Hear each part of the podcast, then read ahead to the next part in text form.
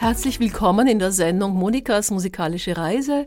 Herzlich willkommen heute in einer Doppelsendung von 12 bis 14 Uhr für Orange 94.0 im Freien Radio in Wien.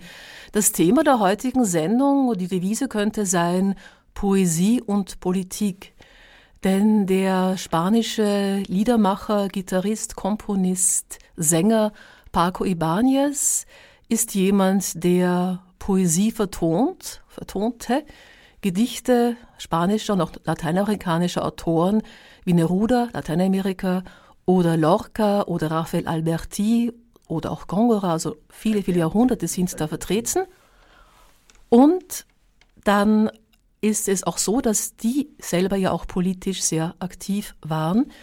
Und so ist das Thema eben Poesie und Politik. Heute präsentieren wir Paco Ibanez. Wir, das bedeutet nämlich meine politisch noch sonst so gebildete Kollegin Amélie Lanier. Hallo Amélie. Hallo. Habe ich schon am Anfang was gesagt, was nicht ganz gestimmt hat? Den Alberti betont man nicht auf der letzten Silbe. Ah, schau. Na, ich habe ja gewusst, warum ich meine Expertin zu Hilfe suche. Dann habe ich auch immer falsch geschrieben.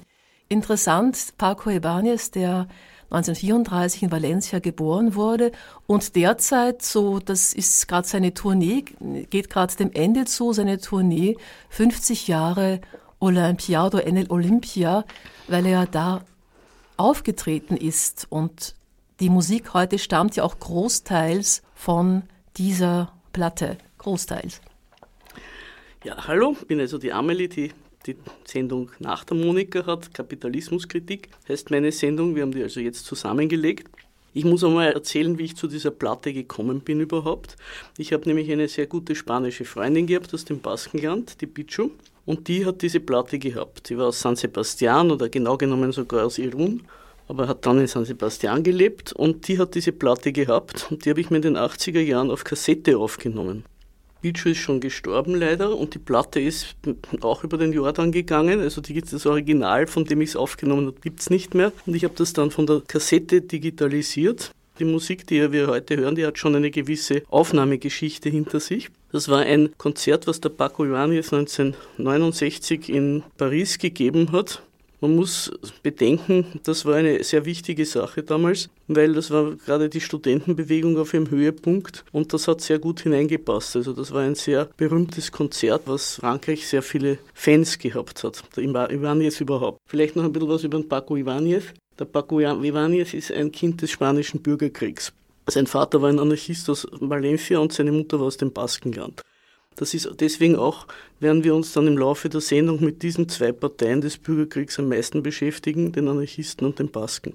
Der Vater ist geflüchtet, ist dann interniert worden in Frankreich und später ist die Familie, er im, ist im Baskenland dann aufgewachsen und später hat sich die Familie nach 45 in Frankreich vereinigt und er ist dann, sind dann nach Paris gezogen und er hat in Paris dann angefangen, erst inspiriert durch die französischen Chansons, spanische Dichter zu vertonen.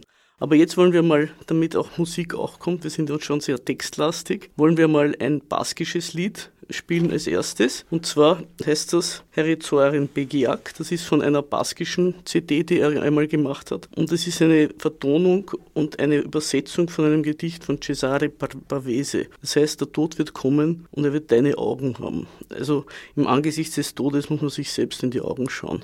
Cesare Pavese war ein italienischer Dichter und er hat sich umgebracht. Also dieses Gedicht ist schon die Ankündigung seines Selbstmordes. Und das hat irgendein Baske hat das übersetzt und der Paco Ibanez singt das mit einem anderen baskischen Sänger zusammen. Es folgt Heriazaren Begiak, der Tod wird kommen. Die baskische Übersetzung eines Gedichtes von Cesare Pavese. Das war jetzt die Stimme des baskischen Sängers Imanol und des Sängers Paco Ibanez, um den es heute in der Sendung Musikalische Reise geht. Eine Doppelsendung gemeinsam mit Kapitalismuskritik Radiomacherin Amélie Lanier. Amélie, also diese baskische, das ist von einer von einem Album, da sind die Lieder alle in baskischer Sprache. Ja, das hat der Paco Ibanez zusammen mit einem baskischen Liedermacher, mit dem Imanol gemacht. Der Name der Platte ist Oroizen, was so viel heißt wie Erinnerung. Also mhm. er kehrt zurück zu sozusagen zu seiner Kindheit in einem baskischen Dorf. Gut, jetzt gehen wir mal zu den anderen. Ich mache da jetzt eine kleine Vorstellung jeweils des Liedes. Das nächste Lied, was wir spielen werden, das heißt Andaluces de Jaén, Andalusia aus Jaén und ist von Miguel Hernández. Miguel Hernández war ein Dichter, der auch im spanischen Bürgerkrieg gekämpft hat. Er war Kommunist, er war sogar Politkommissar also er hat nicht nur mit der Feder, sondern auch mit der Waffe in der Hand gekämpft und ist nach dem Bürgerkrieg gefangen genommen und zu Tode verurteilt worden. Dann haben sich alle möglichen anderen Dichter, auch äh, solche, die auf der Seite der Faschisten waren, wie Sanchez Massas, für ihn eingesetzt und er ist begnadigt worden. Das hat aber nicht viel geholfen, weil er eineinhalb Jahre später an den Haftbedingungen gestorben ist. Andalusia aus Jaén. Das geht darum, dass die Leute dort in der Gegend von Jaén, was eine Olivenanbaugegend ist, Jahrhunderte von diesem Olivenanbau gelebt haben und nie dabei reich geworden sind, sondern nur die, denen die Olivenbäume gehört haben. Die meisten Leute in Andalusien waren nämlich Tagelöhner und haben gar nichts gehabt während die Großgrundbesitzer in den Städten gelebt haben, halt von ihren Renten gelebt haben. Heute ist Israel immer noch eine Olivenanbaugegend. Inzwischen ist das aber EU-mäßig so angebaut, diese Bäumchen, dass man äh, mit Maschinen das alles macht. Also heute werden nicht einmal die Leute mehr ausgebeutet, sondern es ist eine Abwanderungsgegend, wo sehr wenig Menschen leben. Es folgt Andaluces de Jaén, Andalusia von Jaén, von Miguel Hernández. Paco Ibáñez mit dem vertonten Gedicht von Miguel Hernández. Ja, eine wirklich so berührende Stimme. Und begonnen hat er mit Gitarre. Das war also ein bisschen Gitarre zu hören, da kommen wir auch noch. Aber die Stimme, also wenn das jetzt äh, von, der, von dem Album ist, das vor 50 Jahren entstand, dann, also vor 50 Jahren habe ich es nicht gehört, aber doch schon vor langer, langer Zeit und auch auf Kassette und diese bisschen klagende Stimme war von Anfang an berührend. Aber wir gehen weiter wollte auch noch sagen, dieses ja. Lied, was wir jetzt gehört haben, Andalusia von, äh, de, aus Jaén, von Miguel Hernández, geboren 1910 in Orihuela bei Alicante, gestorben 1942 im Gefängnis in Alicante. Das nächste Lied, was wir hören werden, aber ich sage noch vorher was, ist von Blas de Otero. Das ist ein baskischer Dichter aus Bilbao. Und man muss vielleicht da mal was sagen zu den baskischen Dichtern weil heute, heute, da denkt vielleicht jeder, die haben auf Baskisch geschrieben. Da ist ja auch naheliegend der Gedanke, weil wir mit einem Baskisch, einer baskischen Nummer angefangen haben.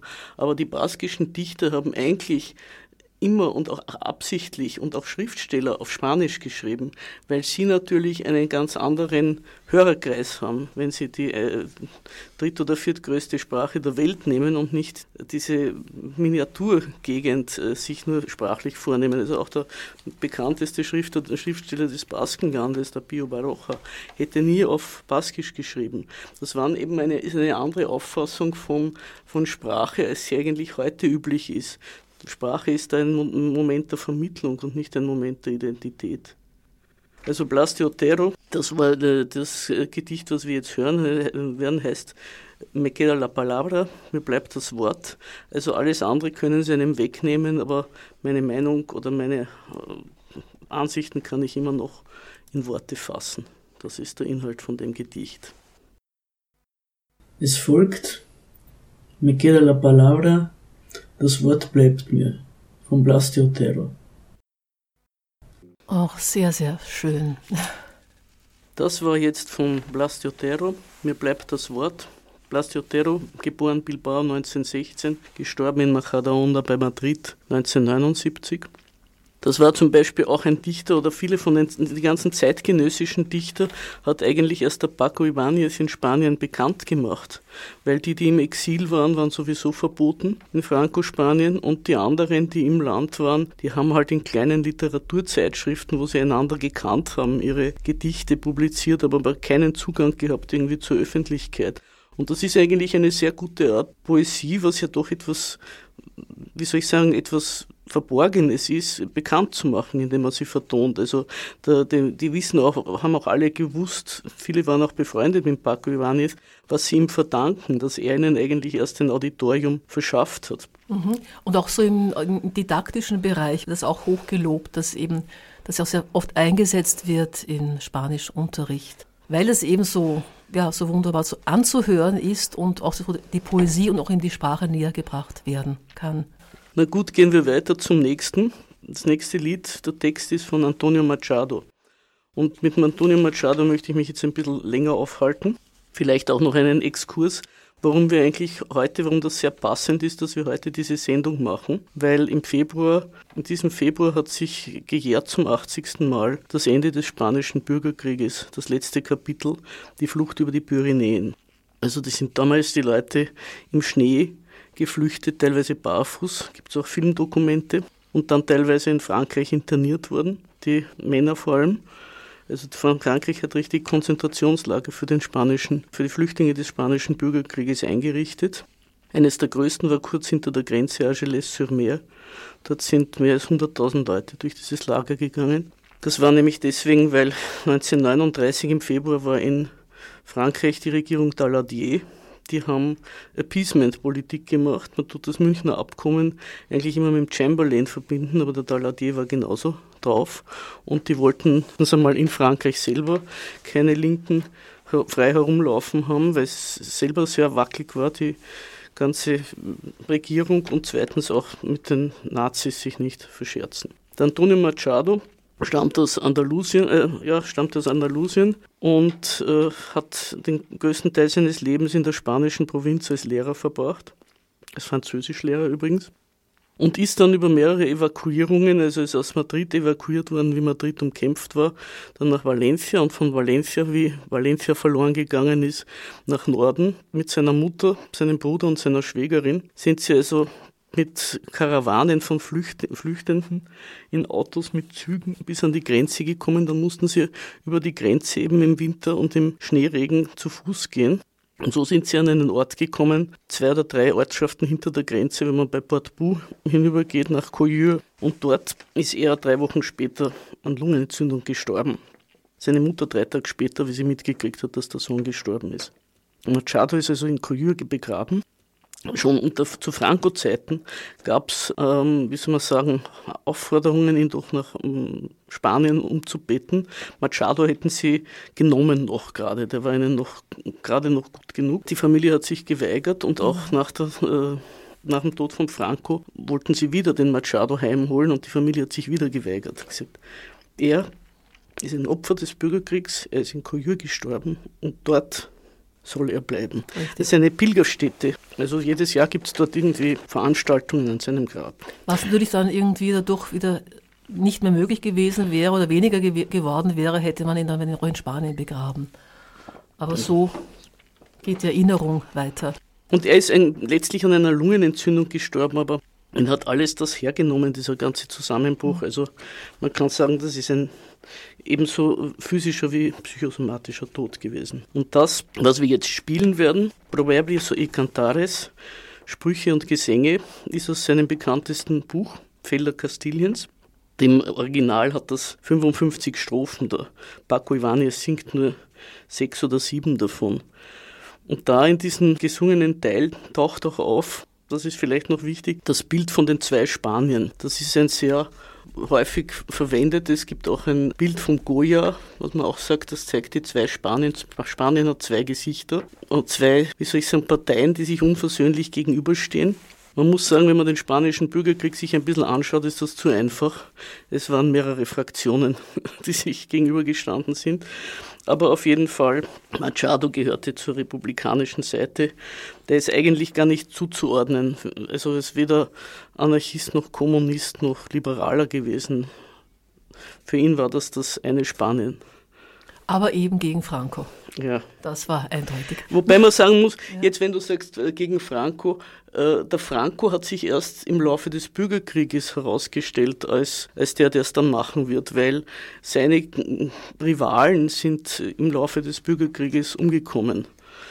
Das nennt man auch die glücklichen Tode. Also Mola und Sanjurjo bei einem Flugzeugabsturz und José Antonio Primo de Rivera, der Chef der Falange, ist erschossen worden von den Republikanern. Und so ist der Franco dann eigentlich übrig geblieben als der, der die Zügel in die Hand nimmt. Aber während des Krieges war, man nennt das auch in Spanien das nationale Lager, hat sich das erst so ergeben.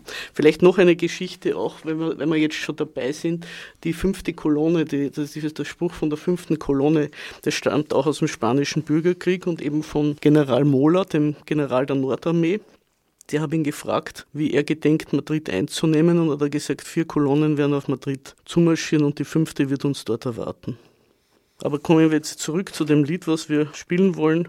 Proverbios y Cantares, Sprüche und Gesänge von Antonio Machado. Es folgt Proverbios y Cantares, Sprüche und Gesänge von Antonio Machado. Heute in der musikalischen Reise dreht sich alles um den spanischen Liedermacher, Gitarristen, Sänger, Komponisten und engagierten Linken, wenn ich das so flapsig sagen darf, Paco Ibanez, eine Sendung gemeinsam mit Radiokollegin Amélie Lanier und die Sendung dauert heute zwei Stunden. Das, was wir gerade gehört haben, war Proverbios y Cantares, Sprüche und Gesänge von Antonio Machado aus seinem bekanntesten Werk Felder Castiliens. Das gibt es auch auf Deutsch, falls es wen interessiert. Machado war geboren 1875 in Sevilla und ist gestorben 1939 auf der Flucht im französischen, der französischen Kleinstadt Coyeux. Der nächste, dem wir uns widmen werden, ist ein relativ unbekannter, also auch in Spanien bis heute nicht so populärer Dichter, aber auch den auch der, der Paco Ibáñez bekannt gemacht hat aus dem Baskenland, Gabriel Zelaya aus Hernani bei San Sebastian ist er. Und es scheint, es scheint mir so, ob es könnte sein, der Zelaya lebt noch. Das ist von den ganzen, die ich mir aufgeschrieben habe, ist er offenbar der Einzige, der noch lebt. Das Lied heißt äh, España en Marcha, also Spanien auf dem Marsch oder Spanien marschiert. Und da gibt es seiner Hoffnung Ausdruck, dass einmal Generationen kommen werden, die diesen ganzen Müll des Franco-Regimes wegräumen werden. Also so kurz zusammengefasst kann man sagen, es ist eine Hymne und eine Hoffnung an kommende Generationen an die Jugend und es war sehr populär nach, der, nach dem Tod Frankos unter den Studenten und das war sozusagen die Hymne der jungen Generation, die mit dem ganzen Erbe der Franco-Zeit konfrontiert war. Gabriel Zelaya, Spanien auf dem Marsch.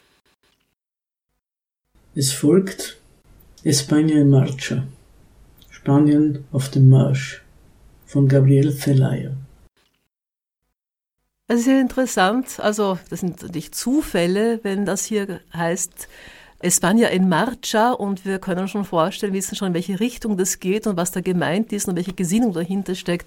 Und auf der anderen Seite gibt es ja auch in Frankreich die Bewegung von des also jetzigen Präsidenten Macron en marche oder la République en marche. Also das Vorwärtsgehen ist immer, immer eine gute, ein guter Slogan. Ich wollte nur kurz Frankreich erwähnen, weil es schon interessant ist, dass eben, wie du auch erwähnt hast, Paco Ibanez eben für Frankreich auch wichtig war und eben in Frankreich lange Zeit war und auch bei der 68er Bewegung dabei war und die Musik von Georges Brassens entdeckte und auch Georges Brassens also seine Texte ins Spanische übersetzte, zum Beispiel La mauvaise réputation, La mala réputation. Und er wurde dann in Frankreich also jetzt ist er eben gerade auf Tournee und das kann man, ich finde es auch so witzig, dass seine Webseite, es gibt ja doch immer so schönes Internet, was natürlich viel besser ist, wir hören Amelie, die einfach frei aus dem Stegreif erzählt. Aber eben es gibt die Internetseite, die Webseite von Paco Ibanez in Kastilisch oder spanischer Sprache, logisch, Französisch auch irgendwie schon okay, Chinesisch ist interessant, aber gut, international. Und er wurde ja zweimal, also zweimal wurde ihm eine Auszeichnung seitens des französischen Staates angeboten, 83 und 87, und beide Male hat er abgelehnt, weil er meinte, er will frei bleiben. Das einzig Wichtige oder die einzige Auszeichnung für ihn sei das Publikum, der Applaus des Publikums und das, was er eben mit seinen Liedern, mit seiner Arbeit bewegen kann. Auch in Spanien hat er, äh, wäre ihm was angetragen Aha. worden, was er abgelehnt hat. Er ist halt doch der Sohn eines Anarchisten und er weiß, dass solche Preise ehren ja nicht nur äh, den, der sie kriegt, sondern auch den, der ihn verleiht. Also aus ähnlichen Gründen muss ich sagen, es ist jetzt völlig, wir kommen jetzt weg vom Thema. Solzhenitsyn hat mehrmals Preise vom Jelzin abgelehnt. Von dem, der das Land zusammenstiehlt, lasse ich mir keinen Preis geben. Und ähnliches es dürfte beim Iwanis sein, also die Leute, die sich dann als Erben der Republik geriert haben und äh, natürlich auch sich die Taschen gefüllt haben, das sind nicht unbedingt die Leute, von denen er Preise bekommen will. Aber gehen wir weiter in unserem Programm. Das nächste, was jetzt dran ist, ist also vom berühmtesten spanischen Dichter von Federico García Lorca, das Canción del Jinete, das Lied vom Reiter. Und wir werden uns ein bisschen äh, aufhalten beim Lorca. Der Lorca ist auch ein Opfer des spanischen Bürgerkrieges. Er war aus einer Gegend, also einem Ort bei Granada und er ist, wie, die, wie der Aufstand losgegangen ist, äh, nach Granada eigentlich, weil er gedacht hat, dort ist er sicherer. Und er war auch im Haus von Leuten, die eigentlich mit dem nationalen Lager verbandelt waren, als er verhaftet worden ist. Und er ist ein paar Tage später in der Schlucht von Bisnar erschossen worden. Bis heute sind seine sterblichen Überreste nicht gefunden worden, unter anderem deswegen, weil alles gemacht worden ist, äh, übrigens nicht nur während der Franco-Zeit, sondern auch nachher, damit man sie nicht findet. Also es ist dann irgendwie alles umgegraben worden, man wollte einen Fußballplatz machen und es gibt auch Hindernisse von Seiten seiner Verwandten. Also es ist eine ganz interessante Geschichte, warum vom Lorca die Gebeine sozusagen nicht auftauchen. Und das Lied, das Lied vom Reiter, das zeichnet so ein düsteres Bild von der dunklen Nacht, in der ein Pferd seinen toten Reiter durch die Berge trägt. Und das ist sozusagen das Bild des anderen Spanien, des Verleugneten, des Spanien der Armen und Elenden, der Outlaws, denen er damit ein Denkmal setzt. Es folgt Canción del Jinete, das Lied vom Reiter, von Federico García Lorca die Vertonung eines Gedichtes von Lorca interpretiert von Paco Ibanez, um dem sich die heutige musikalische Reise und auch die Folge, die darauf folgende Sendung Kapitalismuskritik dreht. Heute eine gemeinsame Reise, eine gemeinsame Sendung mit Amélie Lanier und Monika Heller. Da fällt noch einmal, das ist eben also Lorca und dieses, äh, dieses Stück jetzt, das, glaube ich, hat er 1964 schon auf, das erste Mal veröffentlicht auf einem Album namens Lorca y Gongora das hat dem Salvador Dali so gut gefallen, dass er den Muchacho kennenlernen wollte. Und dann hat er auch, jetzt weiß ich nicht mehr, ob es für dieses Album nachfällt. Doch, doch, fürs erste Album. Fürs erste Album. Also er hat das gehört und dann wurde das Album gemacht, wie auch immer das dann genau war. Jedenfalls hat er eine Zeichnung gemacht für Ibanez, der eben Lorca singt, hat es auch sehr gelobt, wie, wie gut er das macht. Da war nicht nur Kunst drinnen, sondern auch außen drauf am Cover. So, genau, wie es sich gehört. Wir haben also jetzt gehört, wollte ich noch nur sagen, nachträglich, mhm. das Lied vom Reiter von Federico García Lorca, geboren 1898 in Fuente Vaqueros, gestorben, also hingerichtet oder standrechtlich erschossen 1936 in der Schlucht von Biznar bei Granada. Der Lorca ist natürlich, ich glaube, fast vollständig übersetzt. Also wenn jemand sich da den zu Gemüte führen will, da gibt es genug von Federico García Lorca. Der Enrique Beck hat ja sehr viel übersetzt und da sind nicht alle mit dem sehr einverstanden. Also es lohnt sich da ein bisschen genauer zu recherchieren. Das vertraut machen und bekannt machen durch die Übersetzung eine gute Sache. Ich weiß nur, was ich so gehört habe und deswegen möchte ich darauf auch gern hinweisen, auf die, die ganz tief graben wollen. Ja, das ist natürlich immer ein Problem bei Übersetzungen. Also das mit Übersetzungen ist sowohl mit schöngeistiger Literatur, aber auch mit Fachliteratur ist immer ein Problem. Aber zum Beispiel, es gibt einen irischen Hispanisten, der ist auch der Biograf, der hauptsächliche von Lorca. Jan Gibson heißt der und der hat ihn ins Englische übersetzt, also vielleicht kann man da auch noch stöbern. Das Beste ist natürlich immer, wenn man beide Sprachen kann oder Spanisch ein bisschen und sich zweisprachige Ausgaben kauft, dann kann man ein bisschen sich hineindenken. Na gut, gehen wir jetzt von Lorca. Jetzt, das waren alles zeitgenössische äh, Dichter des 20. Jahrhunderts oder sogar Zelaya lebt ja noch. Jetzt gehen wir zu den Klassikern, zu den spanischen. Die sind natürlich schon bekannt gewesen in Spanien. Also die hat da nicht erst der, der Ivanis bekannt gemacht, zum Unterschied von den zeitgenössischen. Aber er hat sie offenbar auch aufgenommen in sein Repertoire, um zu zeigen, dass sozialkritische Gedanken nicht erst in der Spanischen Republik aufkommen oder in den spanischen, bei den spanischen Liberalen, sondern dass die durchaus auch in den früheren Zeiten, da hat es auch Leute gegeben, die sich um die Gesellschaft äh, Gedanken gemacht haben und spöttisch irgendwie sich dazu geäußert haben. Das erste, was wir jetzt spielen werden, ist von Juan Ruiz. Der heißt auch Arcipreste de Ita. Das Arcipreste, das war so irgendein geistliches Amt, was er inne gehabt hat. Und Juan Ruiz ist so ein Name wie Hans Müller. Deswegen wird er gerne mit, diesem, mit seinem Beruf irgendwie in Verbindung gebracht. Der ist aus dem 14. Jahrhundert. Das ist schon deswegen bemerkenswert, weil damals war die Wiedereroberung Spaniens, die Reconquista, noch nicht abgeschlossen. Es hat keine Inquisition gegeben, keinen Buchdruck, keine Zensur. Aber dennoch war er offenbar so blasphemisch, dass dieses sein Hauptwerk oder sein einziges Werk, was, was uns bekannt ist, das äh, Buch der guten Liebe. Man weiß nicht, ob die menschliche oder die göttliche gemeint ist. Das stellt sich dann im Laufe des Lesens heraus. Äh, das ist vermutlich im Gefängnis geschrieben. Und das Lied, was, was wir jetzt spielen, das heißt, was das Geld alles kann. Lo que puede el dinero. Ist eigentlich ganz lustig und sehr modern. Redet halt davon, wie die Geistlichen sich gerne bereichern und äh, wie das Geld aus jedem, aus den, aus den dümmsten Menschen wichtige Personen macht. Und wenn zum Beispiel der reiche Mann im Sterben liegt, merken das die Pfarrer gleich und laufen hin und bieten ihre jenseitigen Dienste für diesseitige Belohnung an. also das jetzt bitte spielen. Das, die Menschheit Ruiz. hat sich nicht geändert. Aber genau. gut, es ist ja gut, wenn mal so eine, wenn mal so eine Sendung kommt, wie bei meinen oder, oder auch was Gemeinsames und es geht um das Geld. Es muss ja nicht immer Money gespielt werden vom Pink Floyd. Es kann ja auch mal etwas aus dem 14. Jahrhundert sein, das genauso stimmt. und so klingt. Es folgt Lo que puede el dinero was das Geld alles kann. Von Juan Ruiz, Arcipreste de Ita.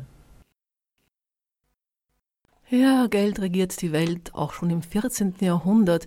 Und weil Amelie, weil du vorhin gesagt hast, zu Recht, also ich kann ich unterschreiben, am besten ist immer doch alles im Original zu lesen, wenn die Sprache mehr oder minder verstanden wird. Ich glaube, da ist es ja nicht notwendig, dass Spanisch des 14. Jahrhunderts zu beherrschen, sondern es wurde schon modernisiert. Ja, ja.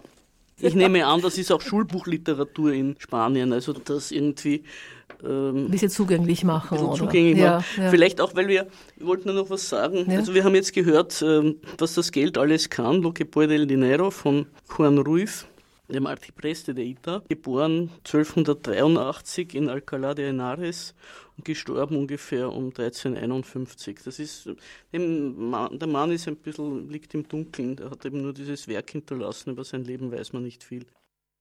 Vielleicht noch etwas, weil wir jetzt den Applaus so gehört ja, haben und äh, ja. abgeschnitten. Also mein Freund, wie ich ihm das vorgespielt habe, hat gefragt, warum ich den Applaus so weggelöscht habe. Aber das liegt eben an der Entstehungsgeschichte dieser Aufnahme, dass ich das von einer Schallplatte auf, aufgenommen habe von 1969.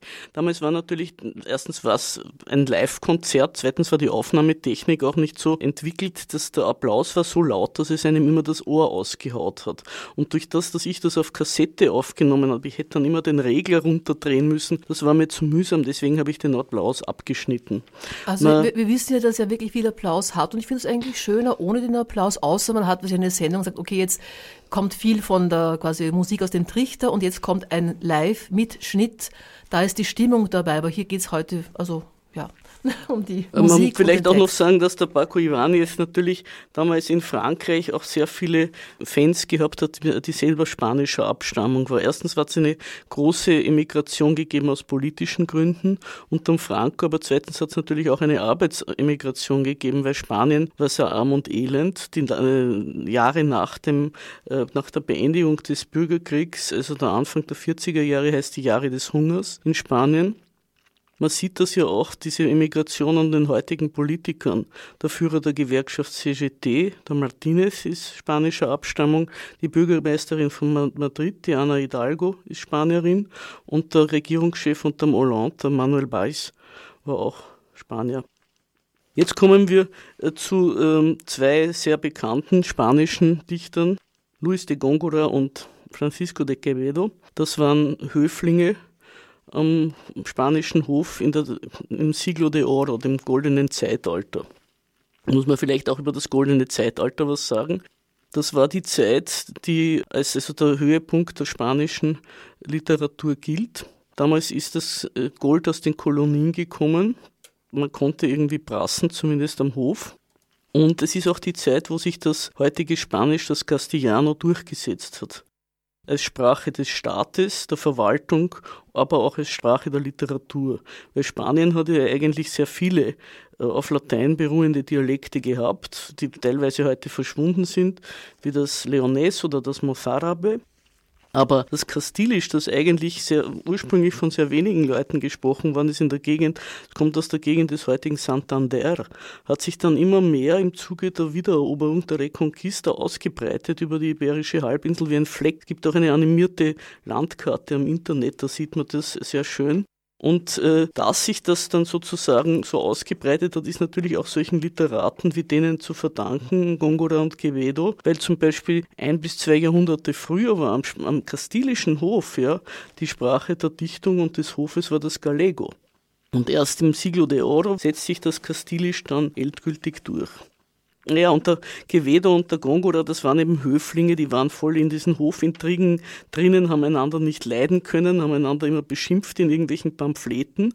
Und was vielleicht auch noch wichtig ist, damals war ja bereits Zensur und Inquisition, das ist alles nicht gedruckt worden zu ihren Zeiten. Das ist alles handschriftlich äh, verbreitet worden nur, weil für die Handschrift hat die Zensur nicht gegolten. Und der Gongora, der Gongora äh, stammt aus Cordoba, also auch in Andalusia, Zeitgenossen waren das natürlich auch von Cervantes und Lope de Vega. Und dem, dem äh, Gongora hat man immer nachgesagt, er sei homosexuell gewesen. Sein kontroversielles Hauptwerk, das heißt Soledades, Einsamkeiten, das ist auch mehrfach übersetzt. Also den kann man sich auch zu Gemüte führen, wenn man möchte. Und das Lied, was wir jetzt spielen werden, das heißt Iria se la gente und die Leute lachen. Man weiß nicht genau in dem Lied worüber. Und worum es geht eigentlich ist, dass er sich lustig macht über die Dinge, äh, worüber sich andere Leute den Kopf zerbrechen oder was ihnen wichtig ist. Ihm ist nur das gute Essen wichtig. Also es wird immer gegenübergestellt, höfische Intrigen und große Gedanken und er lieber sitzt lieber und schlägt sich den Bauch voll. Äh, ein besonderes ähm, Lebensmittel, was er erwähnt für das gute Leben, ist übrigens die Blutwurst. Es folgt Iria se la gente und die Leute lachen von Luis de Góngora. Die musikalische Reise ist, ist fast zu Ende, aber wir machen ja weiter. Amélie Lanier und ich. Um 13 Uhr geht es weiter in der Sendung Kapitalismuskritik, aber immer noch das Thema Paco Ibanez und Politik und Autoren aus sieben Jahrhunderten. Wir haben jetzt gehört von Luis de Góngora, geboren 1561 in Cordoba, gestorben 1627 dort selbst. Und die Leute lachen, Iria Selachente. Über um, die Blutwurst.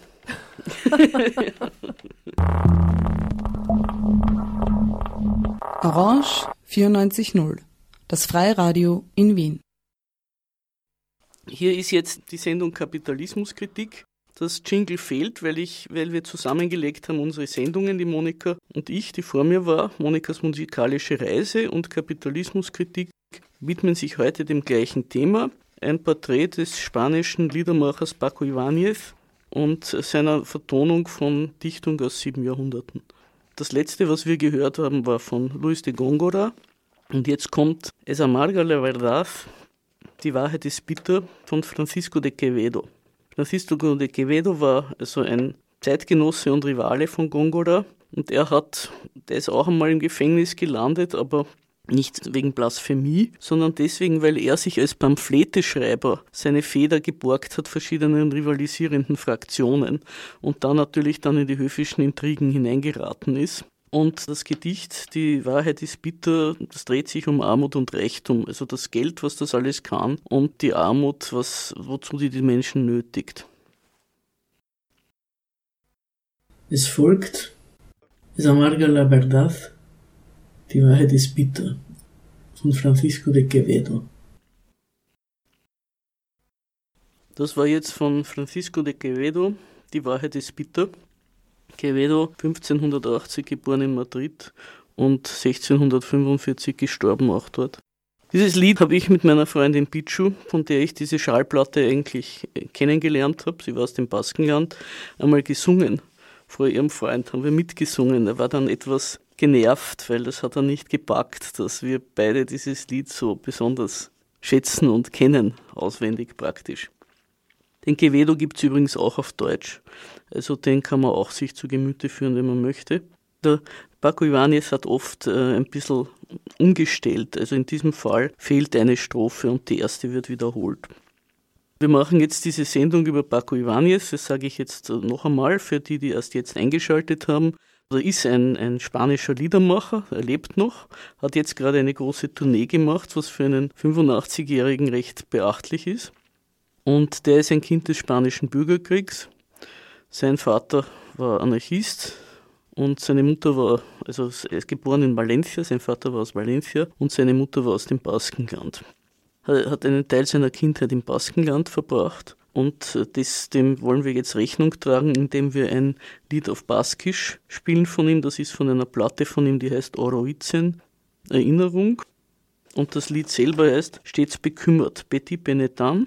Am Tag gibt es sowas wie Fröhlichkeit, aber in der Nacht überkommt einen die Sorge.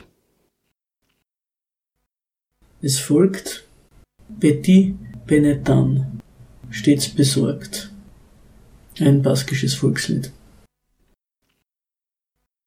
Das war jetzt eine baskische Nummer, gesungen von Paco Ibanez und äh, von einer Platte, die er zusammen mit einem baskischen Sänger mit Imanol gemacht hat. Und das äh, Lied heißt äh, Stets bekümmert, Petit Benetan. Wir haben uns jetzt erst einmal vorher den historischen, also den Klassikern gewidmet, drei Klassiker gebracht, Gongora, Quevedo und Juan Ruiz. Und jetzt kommen wir wieder zu einem zeitgenössischen oder Dichter des 20. Jahrhunderts, zu Raphael Alberti.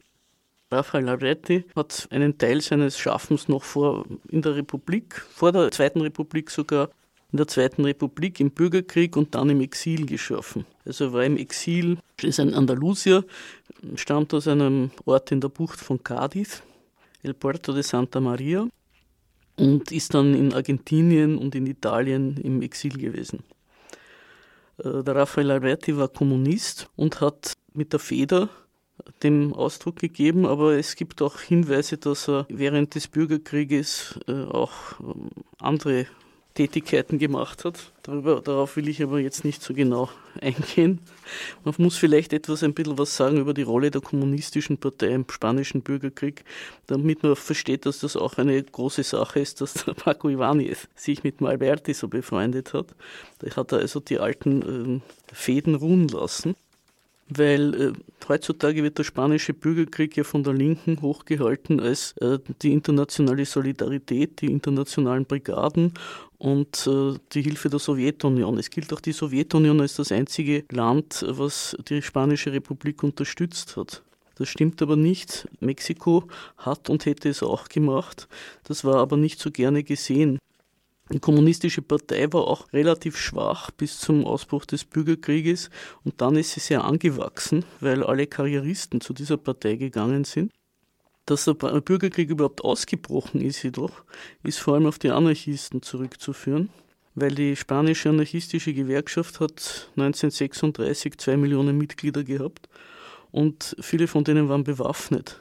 Das war das Wichtige, weil die schon immer äh, einen, eine Art Kleinkrieg geführt haben gegen die Unternehmerschaft und auch im Aufstand von Asturien sind auch die Kommunisten und die Sozialisten zu Waffen gekommen.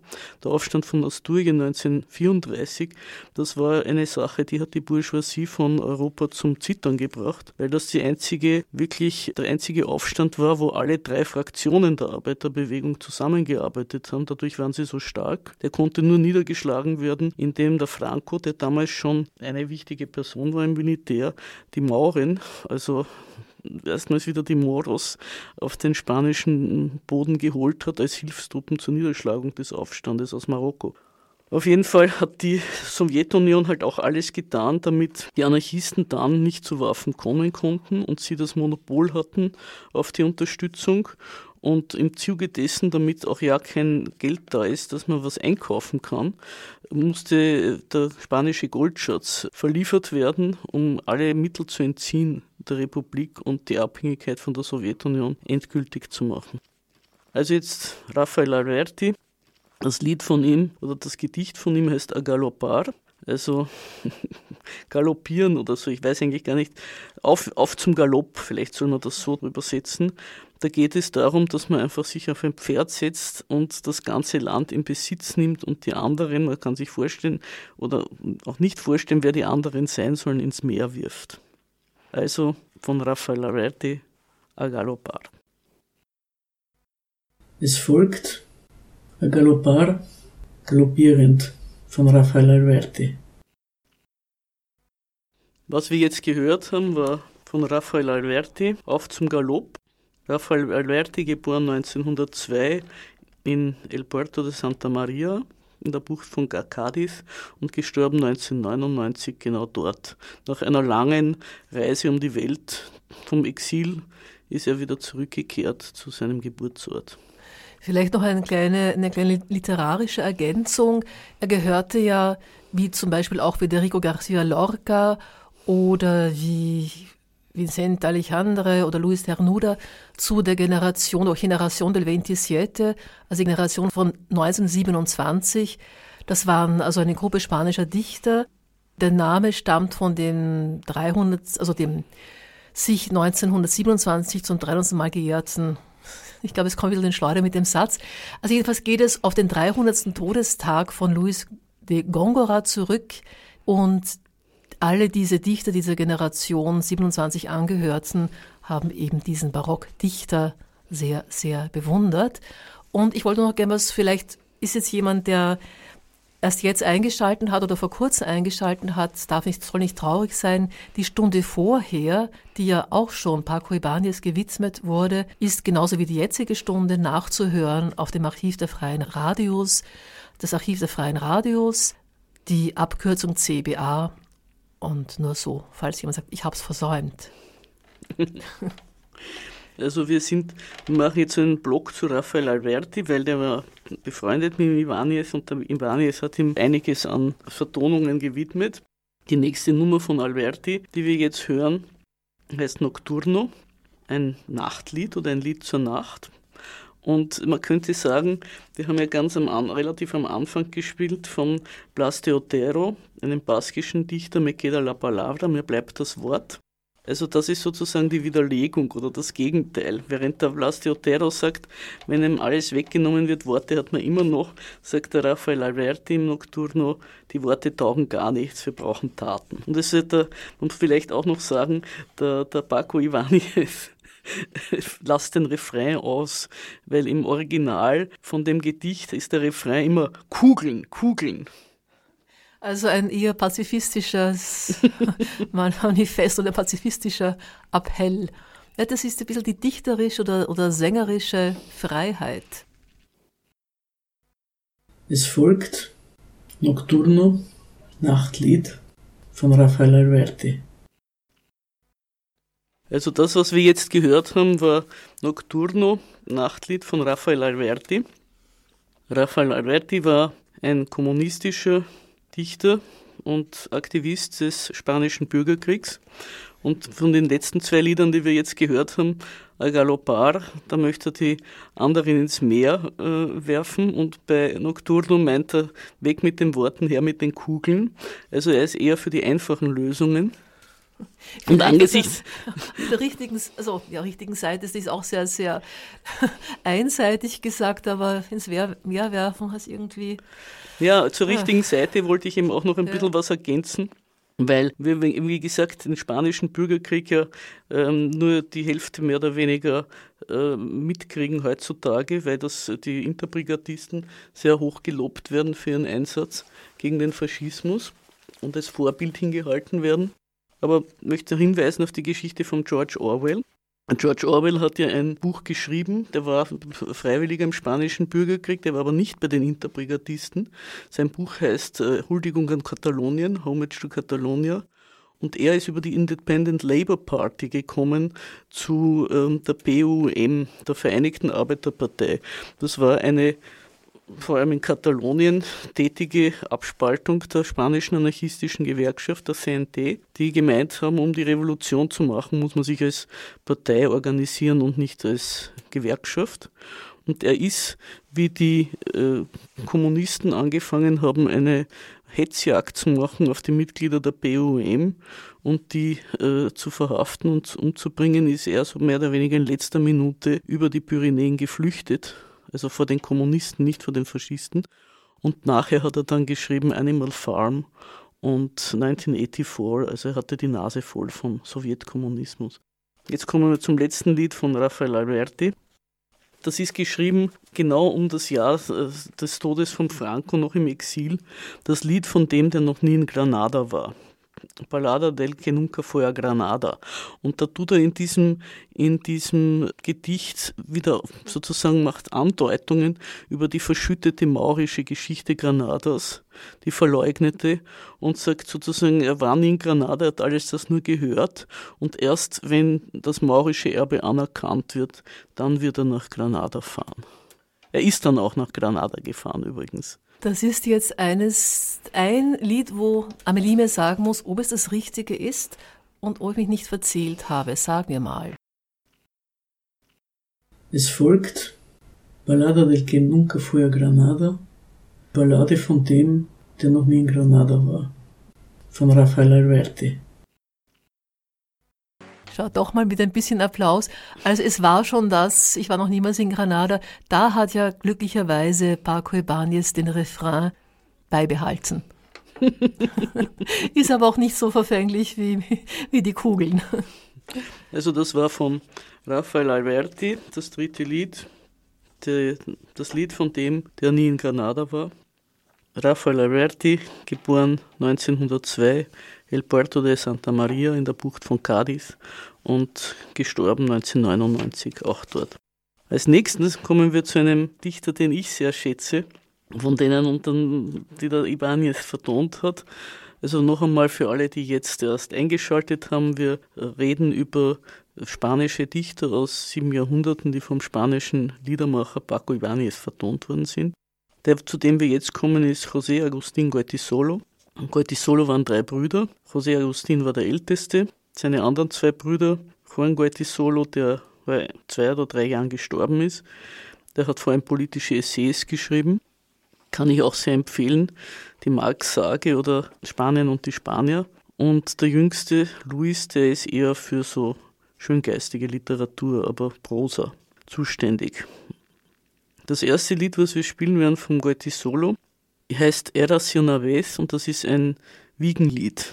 Das habe ich auch dem Sohn meiner Freundin Bitschu vorgesungen, wie er ein kleines Kind war, um ihn zu, wie der Thomas Bernhard sagt, zu immunisieren gegen die, ähm, wie soll man sagen, Rollenbilder dieser Welt. Das geht nämlich in diesem Wiegenlied darum, dass alles auf dem Kopf steht. Der Wolf ist gut und die Schafe sind böse. Der Prinz ist ein Miesling und die Hexe ist eine gute Frau. Das ja und gut. das ist alles, wird alles, äh, das alles Erasion Aves heißt, es war einmal. Also die ganze Märchenwelt wird umgedreht und damit sollen die Kinder ein bisschen aufmerken, dass man diesen ganzen Rollenvorstellungen oder Schuldzuweisungen, dass man denen gegenüber misstrauisch sein soll. Einer also. der wenigen Fälle, in denen das Kind doch nicht gleich einschlafen sollte, wobei ein Liegenlied eigentlich geht in diese Richtung Schlafe, Schlafe. Indoktrinierung durch ein Wiegenlied. Ja, wahrscheinlich geht es in der anderen Richtung sowieso dauernd. Sehr interessant. Und das hast du gesungen. Mhm. Das heißt, du, das war aber, das war aber nicht, das war, in das war nicht auf Baskisch, sondern Natürlich, das ist alles. Das Goethe Sol ist aus Barcelona, hat nichts mit dem Baskenland genau, zu tun. Genau, mit dem Baskenland eben, weil wir vorher haben wir auch von, von Baskischen gesprochen. Das heißt, das, und das war auf Kastilisch oder Katalanisch oder war das dann, wie ist das überhaupt mit, mit du hast eh Ich kann nur Spanisch, also das ist, die Sache ist eindeutig. Naja, nein, nein, nein, ja, du hast ja vorhin von den Sprachen gesprochen und da werden dann also die Katalaner und Katalanier sehr, sehr auf, also horchen zumindest immer diese Unterscheidung geben, Spanisch ist ganz Spanien, dann wieder Kastilisch ähm, und also Castellano. Die Familie ist äh, zwar von den Gortisolos aus Barcelona, aber ich glaube nicht, dass die, mir ist nicht bekannt, dass sie, äh, oder zumindest vom José Agustin, dass der auf Katalanisch auch publiziert hätte. Es ja, ist möglich, ja, aber ja, Ich, ich weiß darüber nichts. Also wie gesagt, mir ist nur das zugänglich, was Nein, auf Spanisch äh, äh, geschrieben ist. Ja, es war ein Wahl. Es folgt Eras una vez, es war einmal von José Agustín Goitisolo. Also das war jetzt ähm, Eras una vez, es war einmal ein Wiegenlied von José Agustín Goitisolo. Mit diesem Lied haben sich der Paco Joannes und der Goitisolo angeblich kennengelernt, weil er ist zu ihm gefahren nach Barcelona und hat ihn gefragt, ob das gut vertont ist so. Und so haben sie sich angefreundet. Also die ganze, wie soll ich sagen, Zusammenarbeit oder diese ganze Idee des Vertonens von spanischer Poesie, da ist das ein Eckstein beim Paco Ibanez, dieses Lied. Es war ein Wiegenlied, eben, wo Kindern beigebracht werden soll, dass sie äh, nicht leicht äh, Schuldzuweisungen und Rollen anerkennen. Und das nächste Lied, ähm, Palabras para Julia, äh, Worte für Julia, da muss man einiges dazu sagen. Der José Agustín Goitisolo war zehn Jahre alt, als seine Mutter beim Bombardement von Barcelona gestorben ist. Das war im März 1938, da ist Barcelona von der italienischen Luftwaffe eineinhalb Tage lang ununterbrochen bombardiert worden. Also es sind gezählte über 900 Tote gewesen und über 16.000 oder über 1600 Verletzte. Besonders viele Tote hat es gegeben, weil eine Bombe einen Munitionslastwagen getroffen hat und da sehr viele Leute gestorben sind. Und die Mutter hat eben Julia geheißen. Der Bub ist irgendwie aus der Stadt äh, weggefahren, irgendwo aufs Land und wer zurückgekommen ist, war die Mutter nicht mehr da. Und das war für ihn natürlich sehr traumatisch. Und er hat seine Tochter Julia genannt. Und dieses Lied, äh, Worte für Julia, das ist sozusagen, wo er ihr ins Leben mitgeben will, du darfst nie verzagen, du musst immer vertrauen auf die anderen Menschen. Darin ist eigentlich immer die Rettung. Und dieses Lied, was er für sie geschrieben hat und was sie als Kind gar nicht verstanden hat, das ist dann geworden zu einem, auch so eine Art, ähm, wie soll man das nennen, äh, Aufmunterungslied in chilenischen Gefängnissen und Lagern. Also das hat Leute, die in Diktaturen gelebt haben und in Gefängnissen äh, festgesessen sind und gefoltert worden ist, das war so eine Art Mutmacher, dieses Worte für Julia. Das ist ein wirklich sehr berühmtes Lied in der ganzen spanischsprachigen Welt. Und eine Frage, und das, das konnten die in den Gefängnissen hören? Na, singen. Mhm. Sie, also kan das, aha, das, sie, das, sie kannten es und haben sie miteinander gesungen und sich einander Mut quasi auch zugesungen. Ja, das, du, du darfst nicht vergessen, ja? du darfst nicht vergessen, diese Aufnahme vom Olympia ist von 1969 mhm, und mhm. Äh, die chilenische, der chilenische Putsch war 1973. Mhm, also in mhm, diesen vier mhm. Jahren ist das natürlich um die Welt gegangen, mhm. dieses Lied.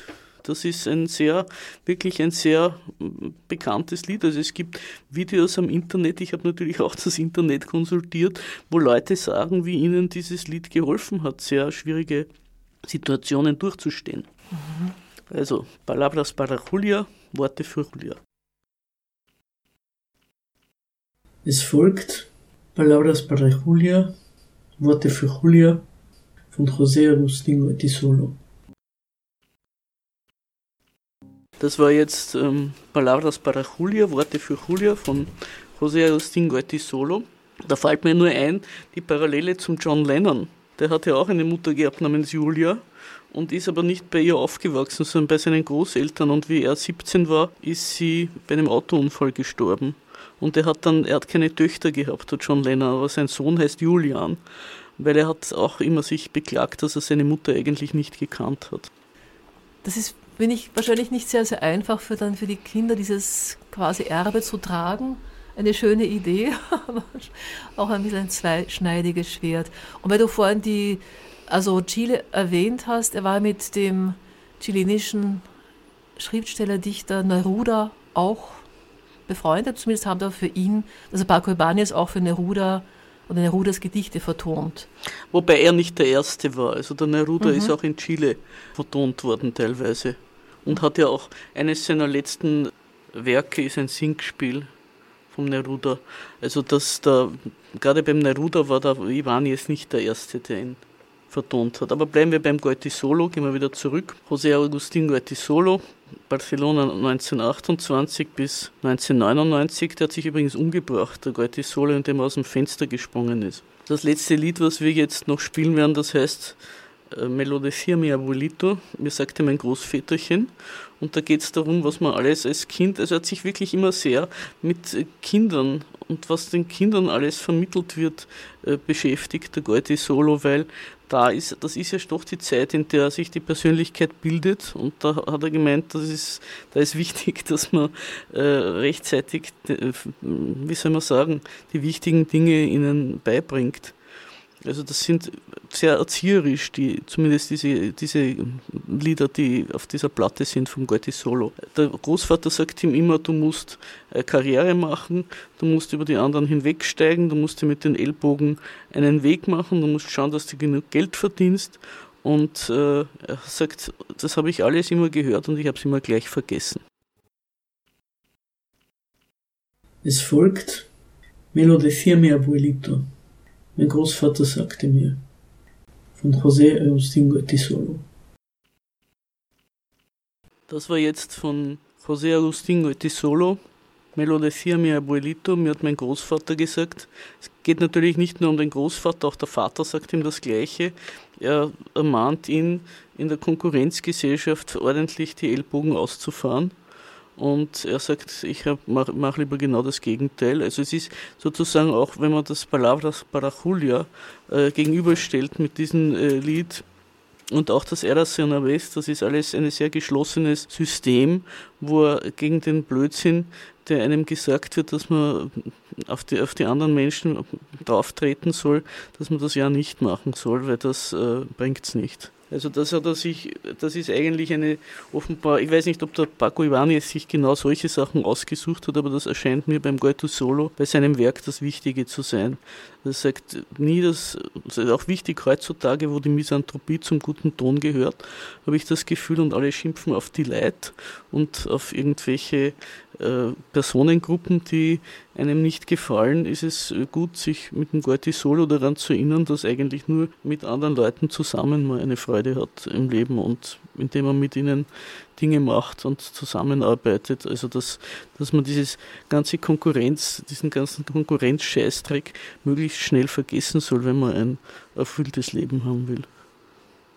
Da fällt mir ein Zitat ein, das will ich aber nichts Falsches sagen. Das Zitat selber hat mir gut gefallen. Ich glaube, es auch von Oskar Werner, aber jedenfalls der Vergleich zwischen Österreichern, respektive Deutschen und Franzosen und auch der Vergleich muss nicht stimmen. Aber die Idee, in dem einen Land, wenn ein Buch geschrieben wird, das auch einen Erfolg hat, dann sind es einen die anderen neidig und in Frankreich, zumindest war so da die, die Ansicht, wenn da ein Buch geschrieben wird und dass das ein Erfolg wird, dann wollen gleich die anderen auch so ein Buch schreiben. Ja, es mhm. gibt also unterschiedliche Reaktionen auf den Erfolg der anderen. Erfolg oder der Neid ist ja oft nur ein Zeichen des Erfolges. Es gibt immer wieder so, so Parallelen. Aber ich finde es schön, die Idee, eh nicht zu sagen, das den anderen schlecht zu machen, sondern es eben dann noch besser zu machen. Ja, und man muss auch sagen, das eine ist produktiv und das andere ist sehr unproduktiv destruktiv. Ja, weil man, tut, ja, sich ja selber, man tut sich ja selber auch damit äh, abschneiden, die Möglichkeit, etwas mhm, zu mhm. schaffen mhm. und äh, äh, Erfolg zu haben oder so. Na gut, wir haben noch, äh, wie ich sehe, 13 Minuten Zeit. Dann können wir noch, was ich noch auf, auf der Pfanne hätte, weil wir kommen nicht durch die ganze Platte durch. Milanfico von der Gloria Fortes. Das ist auch interessant, weil das die einzige Frau ist, die vertont ist. Die Gloria Fortes war eine völlige, wie soll man sagen, Autodidaktin. Gut, das waren die vielleicht viele von den anderen auch, aber sie war eigentlich, hat sie gearbeitet als Buchhalterin und als, äh, hat auch keine höhere Studien gehabt oder so und hat immer schon Gedichte geschrieben und ihre große Zeit ist dann gekommen nach Francos Tod, nach 75. Da hat sie nämlich für das äh, Fernsehen angefangen zu arbeiten und sehr viele Kinderprogramme gemacht. Also auch sie war, sie war eine Autorin auch von Kinderbüchern und auch ihre Verse sind für, von Kindern für Kinder. Also nein, über Kinder für Kinder, so. Also die Gloria Fortes ist vielleicht auch noch ähm, interessant zu erwähnen, die war lesbisch. Und zwar wahrscheinlich deswegen, ihre Freundin war eine Amerikanerin, weil ihre große Liebe im Bürgerkrieg gefallen ist. Und das äh, Villancico ist eine Art von Weihnachtslied. Also von der, von der Versform her und so ist das, äh, hat das eine Tradition als Weihnachtslied. Und da geht es halt darum, in diesem Weihnachtslied, dass sie äh, den Kindern äh, erzählt, was der Jesus alles für Ratschläge gibt. Alle gehen zum Jesus hin und fragen ihn, was sie tun sollen. Und er sagt, es ist eine Sünde, schlecht über die Nachbarn zu reden. Das heißt auf gut Deutsch, sie bei der Polizei zu ver verpetzen. Und es ist aber keine Sünde, sich auf der Straße zu küssen. Und da fällt mir noch eine Geschichte ein, dass wir das auch noch bis zum Ende bringen, was meine Freundin Bitschu mir erzählt hat. Sie hat einmal mit irgendwie einem Burschen geschmust bei sich zu Hause in San Sebastian. Die Polizei ist gekommen, hat sie verhaftet und hat sie zu Hause abgeliefert und gesagt, ähm, sie hat da Unzucht auf der Straße getrieben, worauf ihre Tante Jesus, die, von der sie immer sehr gut geredet hat, sie reingezogen hat bei der Tür, gesagt, in unserer Familie kommt das nicht vor und die Tür zugemacht hat. also von Gloria Antwort, Fuertes, ja, ja. Villancico, ein Weihnachtslied. Es folgt Villancico, ein Weihnachtslied von Gloria Fuertes. Hm, das kannte ich ohne es zu wissen, ohne zu wissen, dass es heute bei uns vorkommt in der Sendung über Paco Ibanez. Das haben wir mit der spanischen Sängerin oder mit der Sängerin Marie-Therese Escribano gesungen im Gesangskurs. Ja, wie schön, total schön, auch die ganze Geschichte. Und diese Frau, du wolltest noch was über, über Weihnachten? Über die, die Gloria Fortes zum Beispiel. Die Gloria Fortes war, wie gesagt, hauptsächlich Kinderbuchautorin hat also auch wieder Goethe Solo, den wir vorher besprochen haben, sich dem gewidmet, dass man schon bei den Kindern anfangen muss, ihnen die äh, richtigen Inhalte beizubringen, damit sie nicht äh, womöglich zum anderen Spanien gehören, vielleicht auf diese, auf, um auf den Anfang des, äh, der Sendung äh, hinzuweisen, die, also die zwei Gesichter Spaniens. Auf jeden Fall hat die Gloria Fortes zum Beispiel auch irgendeine, also sie hat in, in viele Programme gemacht im Fernsehen für Kinder und sie hat eine Geschichte geschrieben über die Heiligen Drei Könige und das geht so, dass die Heiligen Drei Könige kriegen also die Aufforderung, dass sie da irgendwo hingehen müssen und Geschenke abliefern und sie sind alle drei verhindert. Und dann schicken sie ihre Frauen und da kommen also drei heilige Königinnen hin und huldigen dem Jesuskind. Das ist ein bisschen eine feministische äh, Variante der Weihnachtsgeschichte. Wir kommen langsam mit unserer Sendung zum Schluss. Darf ich da noch was einwenden, weil wir es gerade vielleicht hast du es äh, einwenden oder einwerfen? Ähm, nein, einwerfen. Einwerfen auf jeden Fall.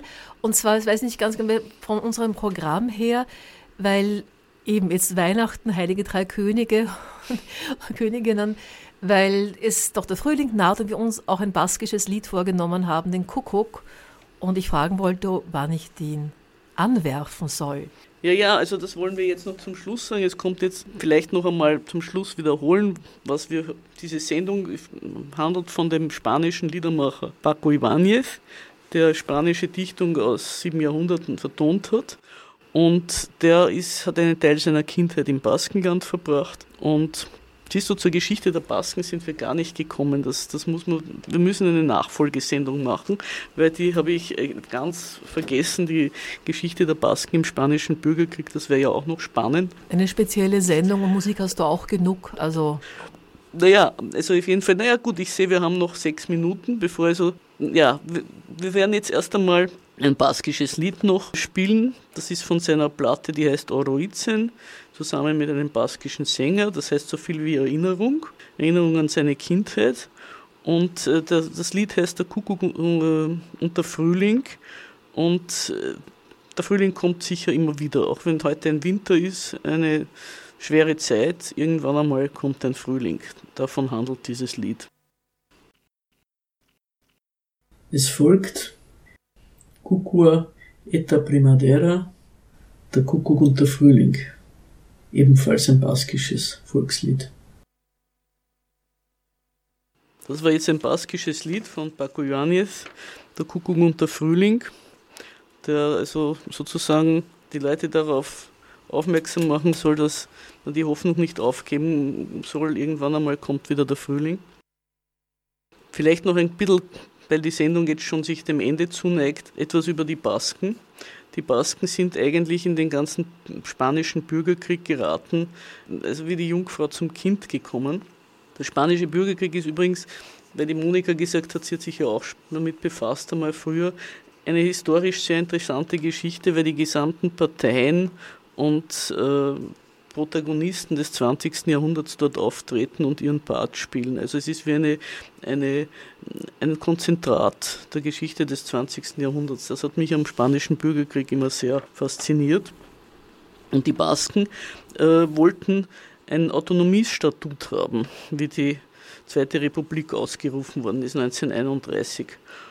Und äh, auch, waren, waren auch Vorprescher des republikanischen Gedankens. Also die Konferenz von San Sebastian, dort ist eigentlich die Volksfrontpolitik aus der Wiege gehoben worden. Oder aus der Taufe, oder wie man das sagt, also die, die ange, angeregt worden, dass alle Parteien sich zusammenschließen sollen, um die Monarchie zu beenden. Und die vier Provinzen Damals war Navarra auch noch mit inbegriffen ins Baskenland, haben ein Autonomiestatut eine, vorgelegt, einen Entwurf, äh, da war Staat und Kirche nicht getrennt. Weil die baskische Nationalpartei, die BNU, wird ist gegründet worden für einen Mann, der als Motto hingeschrieben hat, alles fürs Baskenland und das Baskenland für Gott. Und das war daraufhin, das war mit dem republikanischen Gedanken nicht vereinbar. Der eine der Häuptlinge der Sozialisten in Alessio Prieto hat gesagt, das wäre ja wie wenn man eine britische Kolonie im Süden hat und eine vatikanische Kolonie im Norden.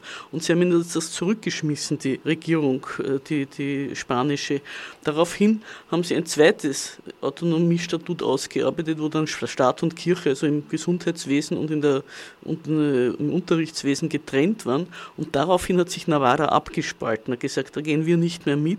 Und da fängt dann an der Hass zwischen den auch größtenteils Basken von Navarra und denen des restlichen Baskenlandes, weil die größten Gräuel haben eigentlich diese navarrischen Basken dann in der Nordarmee in Baskenland verübt, weil die die als Verräter betrachtet haben.